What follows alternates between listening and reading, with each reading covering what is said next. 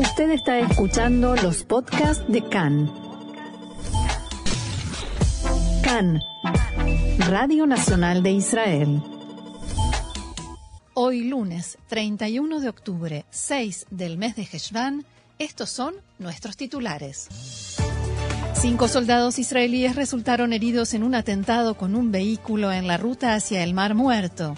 Al menos a menos de 24 horas de las elecciones, los partidos políticos hacen el último esfuerzo contra la indiferencia de los votantes. Número récord de alertas de, atentado de atentados en el día de los comicios. Tzal decreta el cierre de los territorios hasta la medianoche de mañana.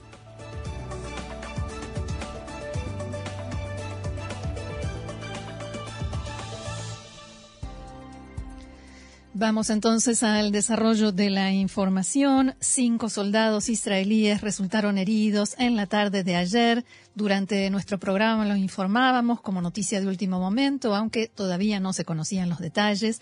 El ataque tuvo lugar en el cruce de Nevi Musa, en, la ruta número uno, camino hacia el Mar Muerto. El terrorista habitante de la aldea Nizarie, de 49 años de edad, atropelló a los soldados y continuó conduciendo unos tres kilómetros más hacia el este. En el cruce Almog se estrelló contra una parada de autobús donde fue neutralizado y poco después falleció. Así lo relataba el sargento Yaakov Bajar de la comisaría de Maale Adumim.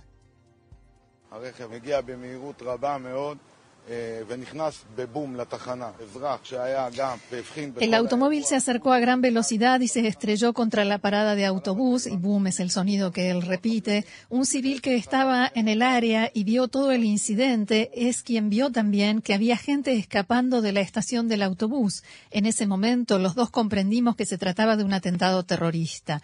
Lo enfrenté y disparé para neutralizar al atacante. Los soldados heridos fueron trasladados por Maguen David Adom a los hospitales Shaaret Tzedek y Adasa Aratzofim en la capital. En el hospital Shaaret Tzedek siguen internados dos de ellos. Uno tiene lesiones de mediana consideración y el otro heridas leves. El aparato de seguridad de la autoridad palestina ha vuelto a actuar contra terroristas en la margen occidental después de haberse abstenido de hacerlo durante un tiempo. Fuentes palestinas dijeron a Khan que en la última semana las fuerzas de la autoridad palestina arrestaron a 25, 25 personas sospechosas de actividad terrorista. La mayoría de ellos pertenecen a la organización Hamas. Según las fuentes, algunos de ellos fueron definidos como bombas de tiempo y arrestados poco antes de salir a cometer un atentado terrorista contra objetivos israelíes. Desde el inicio del operativo Rompeolas, que comenzó el 31 de marzo de este año tras una serie de atentados en Israel, las fuerzas de seguridad de la autoridad palestina prácticamente no hicieron operativos contra factores terroristas sospechosos de haber cometido atentados o de estar preparando ataques contra israelíes. Ello incluye a hombres de Hamas y de la yihad islámica. Esta semana, dicen, se produjo un cambio en la actividad de las fuerzas palestinas que, por supuesto, es positivo, a pesar de que no da ninguna garantía de lo que pueda suceder en el futuro. En la tarde de ayer fue, sepultado Ronen Hanania, habitante de Kiryat Arba de 50 años de edad, que fue asesinado en el atentado registrado en Givat Avot cuando se encontraba junto a su hijo en una tienda. Cientos de personas participaron en la ceremonia en el cementerio en Ara en Jerusalén. Por otra parte, se ha registrado una mejoría en el estado de salud del paramédico voluntario Ofer Ohana, que sufrió anteayer heridas graves en el atentado terrorista en Kiryat Arba. La esposa de Ohana, Tirza, declaró a Khan que Ofer ha comenzado a comunicarse brevemente con los médicos y los familiares que lo acompañan todo el tiempo en el hospital Sharet Tzedek. La esposa de Ofer Ohana contó que su marido llegó primero a rescatar a Ronen Hanania, que, como sabemos, se encontraba en estado crítico y, como dijimos, falleció poco después. El ministro de Seguridad Pública, Omer Barlev, dijo en la mañana de hoy que nos encontramos en el pico de una ola de terrorismo difícil y compleja. En diálogo con Khan, Barlev sostuvo que no hay ninguna relación entre quiénes son los que están en el gobierno y la ola de terrorismo, a pesar de los esfuerzos que algunos están haciendo para vincular las dos cosas. Abro comillas, el sistema de seguridad no es político y no hay en él consideraciones políticas, señaló Barlev. Cambiamos de tema. Tras el inicio de la producción de gas de la plataforma Karish, el primer ministro Yair Lapid realizó en la tarde de ayer un recorrido de seguridad por la plataforma. Según informaron desde su despacho, la PID recibió una descripción general del proceso de producción de gas que comenzó el miércoles pasado por parte del director general de Energin Israel, Shaul Tzemach. Más tarde visitó la sala de control y habló con los trabajadores israelíes de la empresa y subió al punto de observación desde donde se ve toda la plataforma y el área. El primer ministro Lapid reiteró que el acuerdo, al igual que la continuidad de la producción de gas desde la plataforma Karish, garantizará la estabilidad económica y la seguridad energética de Israel durante muchos años y contribuirá en gran medida a reducir el costo de vida.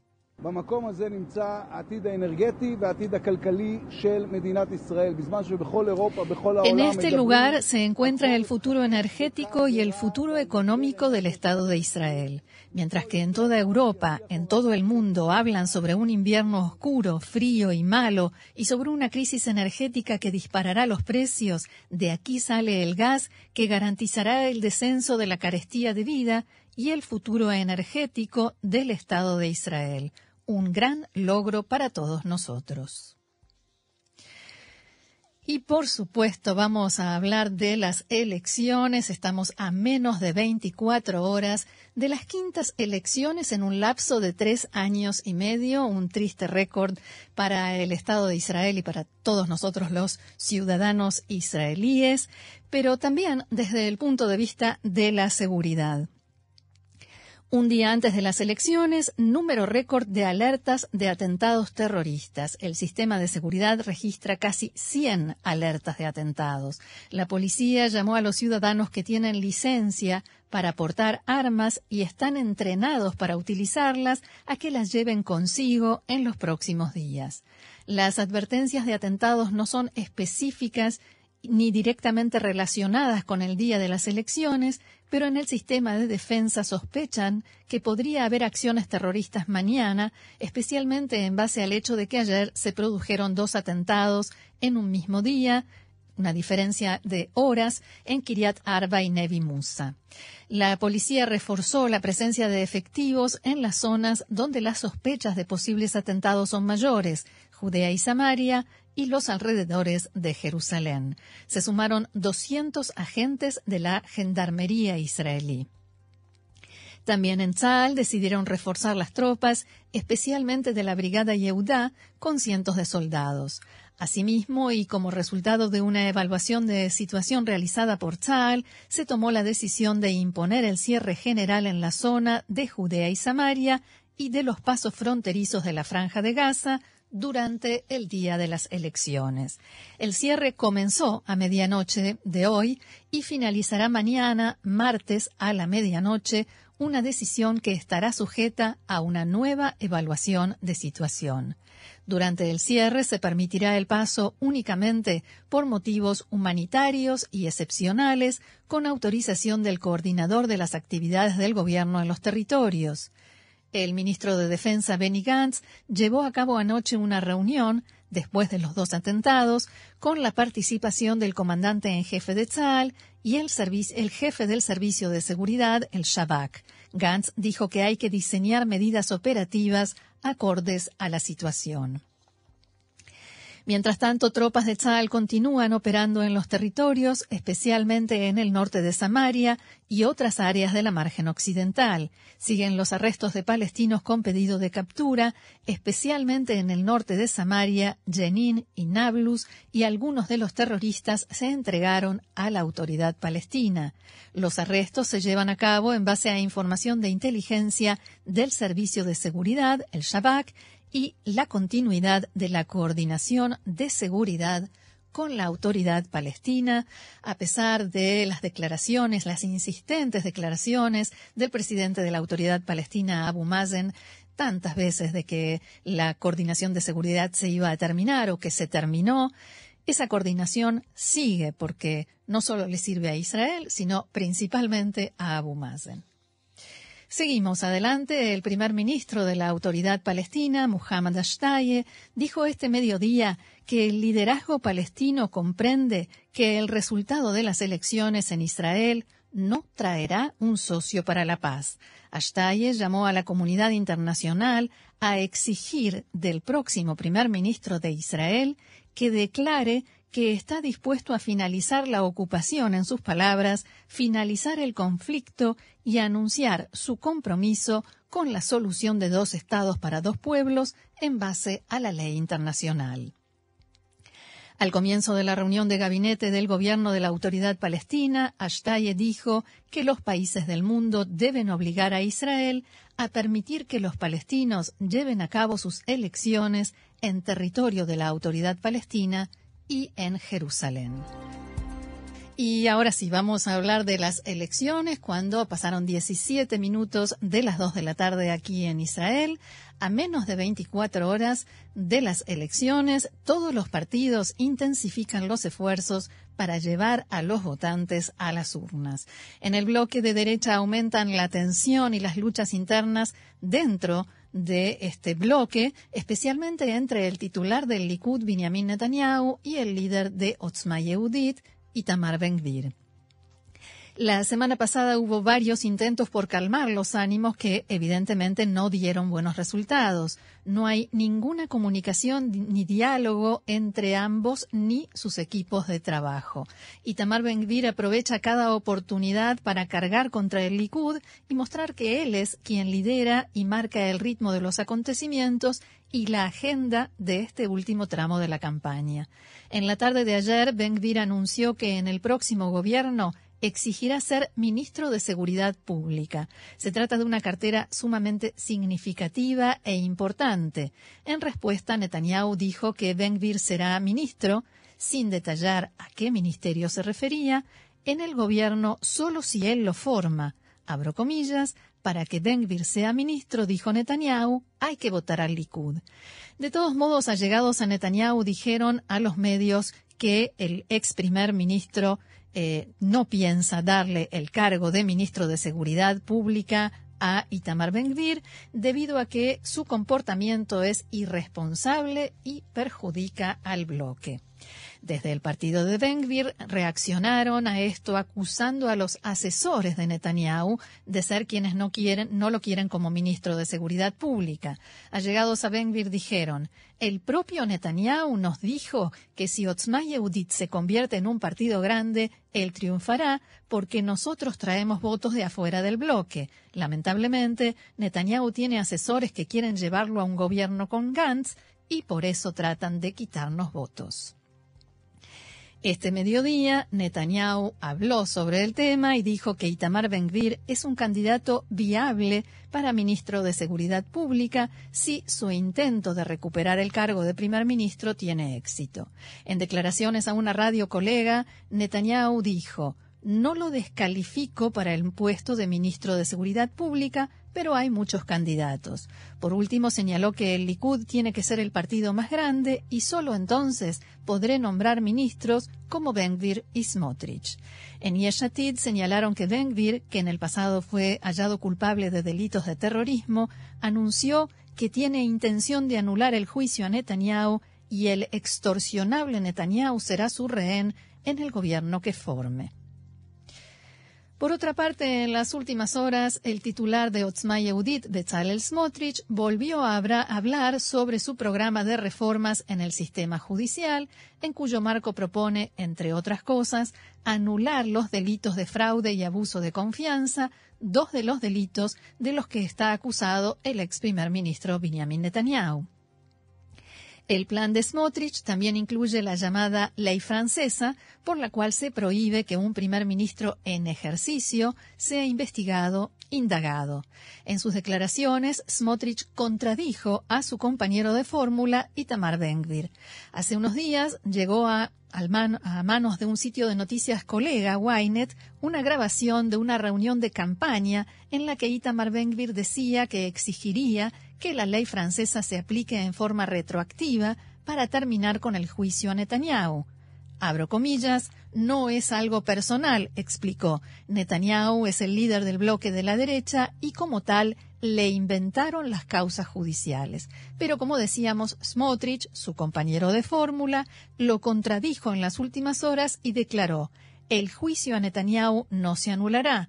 Me comprometo a no impulsar ninguna ley para anularlo. Más política, el líder, el líder del partido ultraortodoxo Shas, Arieh Deri, dijo este mediodía que el bloque de derecha es un solo cuerpo, que irá junto al gobierno o a la oposición. Abro comillas nuevamente. No habrá un gobierno solo con la incorporación de parte de los partidos del bloque de derecha, sostuvo Deri en un video que difundió en las últimas horas. También aseguró que no existe un escenario en el que Denvir y Smotrich estén en la oposición. Shas fundó el bloque de derecha y nosotros nos ocuparemos de que esto sea así.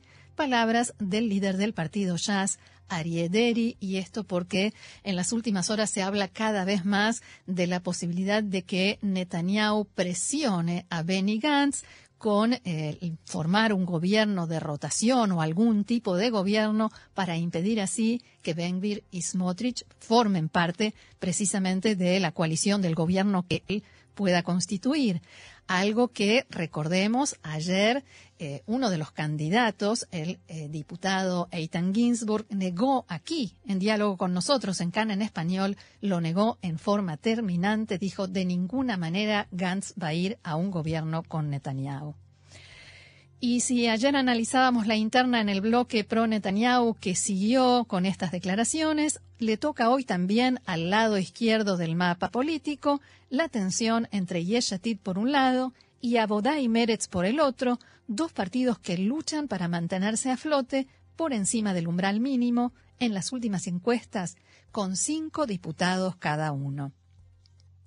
Ante la campaña agresiva de Yair Lapid, basada en repetir la idea de que para vencer al Likud de Netanyahu la única manera es construir un Yeshatid grande, en otras palabras, no voten a Abodá o Meretz, estos dos partidos hacen denodados esfuerzos para explicar que votar por ellos es lo que llaman un voto doble. El que vota a Meretz o Abodá está votando también por Lapid, pero si Meretz o Abodá no entran en la Knesset, tampoco hay Lapid. En los últimos días, sin embargo, en esos partidos de izquierda sionista perciben señales de que la PID ha abandonado la campaña del Partido Grande. Dicen, por ejemplo, que ya no se está acercando al público de ellos. En Yeshatit dijeron que hace ya varios, varios días que no lo hacemos más y que se focalizan solamente en los indecisos y en traspasar votos, en sacarle votos o tratar de sacarle votos a la derecha moderada. También se están ocupando de diferenciarse claramente de la campaña de Amahanea Mamlahti de Benny Gantz. O sea, si, e, si Gantz habla solamente de que él es el que va a formar gobierno, nosotros, dicen en Yeshatid, hablaremos de los logros de este gobierno, de, entre comillas, las cosas verdaderamente importantes. Hablaremos de contenido y teniendo mucho cuidado de no afectar a los partidos chicos, es decir, a Abodá y Meretz. En tanto, el partido que hace un viraje llamativo es justamente el laborista, Abodá, con una maniobra interesante, tanto desde el punto de vista de su alcance como del presupuesto que han invertido en esta nueva línea de campaña, que consiste en dirigirse a las mujeres, a las mujeres de todos los sectores políticos, no solo de la izquierda, con un mensaje que dice abro comillas otra vez, nosotros somos de verdad el partido más igualitario, somos el partido con mayor representación femenina en nuestra lista. Esta vez voten en favor de sí mismas. Es cierto que quizás se acordaron un poco tarde, pero son maniobras legítimas de último momento que todos los partidos intentarán hacer y quizás los ayuden también un poco. En tanto, los medios aquí en Israel están de acuerdo en que el índice de votación en el sector árabe israelí podría definir estas elecciones. Su maniobra de último momento parece ser una campaña de Gewalt, auxilio, sálvennos, sería la traducción, dirigida justamente a los judíos de Israel. En efecto, en los últimos días se percibe un llamado de Hadash Tal y también de Ram a los judíos de que por favor los voten a ellos. Ayer Ahmad Tibi y Ayman Ode, los líderes de Hadash Tal, publicaron un video en el que directamente ruegan a los votantes judíos que salgan a votar y que lo hagan por su partido, obviamente. Dicen, necesitamos otro empujón para pasar el umbral mínimo. Mansur Abbas, el líder de RAM, también hizo lo propio por sus canales. La razón principal es que ellos ven que están perdiendo muchos votos de árabes decepcionados que o no irán a votar mañana o que están virando al otro partido árabe, Balad, que por el momento tampoco pasa el umbral electoral, por lo menos en las encuestas de intención de voto. Vamos ahora a algunas preguntas y respuestas, información útil sobre las elecciones. Mañana estamos todos los que tenemos derecho a votar aquí en Israel. 6.788.804 israelíes llamados a ir a las urnas. ¿Quién puede ir? Todo ciudadano israelí mayor de 18 años de edad que está inscrito en el padrón electoral. ¿Dónde se vota y cuándo? En todo el país hay 12.495 urnas. La mayoría se van a abrir a las 7 de la mañana y cerrarán a las 10 de la noche. En las localidades donde viven menos de 350 personas y en los hospitales, cárceles e instituciones geriátricas, la votación comenzará a las 8 de la mañana y terminará a las 8 de la noche. El Ministerio del Interior envió a cada uno de los votantes un aviso con todos los detalles, dirección del lugar y número de urna. Quien no haya recibido el aviso, o si lo perdió o no tiene idea dónde lo guardó, se puede verificar el lugar de votación en el sitio web del Ministerio del Interior, completar el número de documento de identidad y encontrar así esos datos. También se puede averiguar en la central telefónica 1800 222290 1800 222290. ¿Es obligatorio traer ese aviso que mandó el Ministerio del Interior? No, no lo es. Pero si uno lo tiene y lo trae, el proceso es más fácil, tanto para el votante eh, y también es más rápido y más sencillo para las personas que están en la mesa de votación. Pero si no lo tiene, se puede hacer igual. ¿Cómo debemos identificarnos al votar? El documento de identidad, Teudat Zebut, registro de conductor vigente o pasaporte vigente o documento de identidad de CHAL, las personas eh, que tienen ese documento de carrera militar, de la policía o documento de miembro de la Knesset. ¿Qué sucede con las personas que están hospitalizadas? Las personas hospitalizadas y el personal médico pueden votar en una de las urnas especiales que habrá en 222 hospitales y centros médicos en todo el país una persona hospitalizada para votar debe presentar también ante los encargados de la mesa de votación un permiso para votar en el hospital que recibirá del responsable del tema en el centro médico y junto a ese permiso debe presentar también su documento de identidad.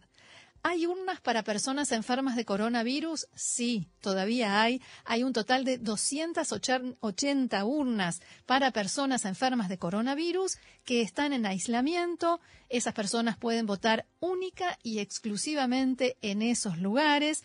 Para poder hacerlo, deben presentar un certificado del Ministerio de Salud o firmar una declaración diciendo la persona que está enfermo de corona. Habrá un servicio de transporte para quienes están inscritos en el Ministerio de Salud como enfermos de corona. El transporte público, atención a esto, los viajes en el transporte público interurbano, en el tren Raquebet Israel, serán gratuitos desde hoy a las 8 de la noche hasta el fin de la jornada electoral mañana. Esto no incluye viajes a Eilat. Para estos hay criterios especiales y hay que inscribirse previamente en la empresa EGED. A quienes viajen en tren, la empresa les solicita que, aunque no se pague, que retiren un boleto, un boleto especial del día de las elecciones, se llama así, en las máquinas o la caja de las estaciones. ¿Cuándo vamos a conocer los resultados? El recuento de votos comienza inmediatamente después del cierre de las urnas, o sea, a las 10 de la noche.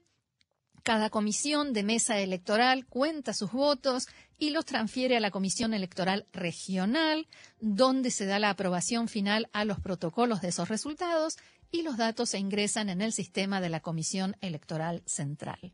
Los primeros resultados se van a conocer durante la noche, de martes a miércoles. Los resultados finales se conocerán después de que se haga el recuento de los votos especiales, los llamados sobres dobles, entre el jueves a la tarde y el viernes a la mañana tendremos el resultado final según las distintas versiones y según a quién se le pregunte, pero esa es más o menos la estimación. Y nosotros, les recuerdo, aquí en CAN en español vamos a tener el resultado de boca de urna o pie de urna de CAN y de los otros medios israelíes el martes a las 21.55, o sea, mañana a las 21.55 en la página de Facebook de CAN, CAN en español. Allí vamos a hacer una transmisión especial de Facebook Live y después flashes informativos en la radio a las 22.45, a las 0.30 y a las 6.45 de la mañana del miércoles 2 de noviembre y todo eso también lo van a poder encontrar en nuestro sitio de internet www.can.org.il y en todas nuestras, nuestras redes. Y por supuesto vamos a estar haciendo el programa habitual de todos los días.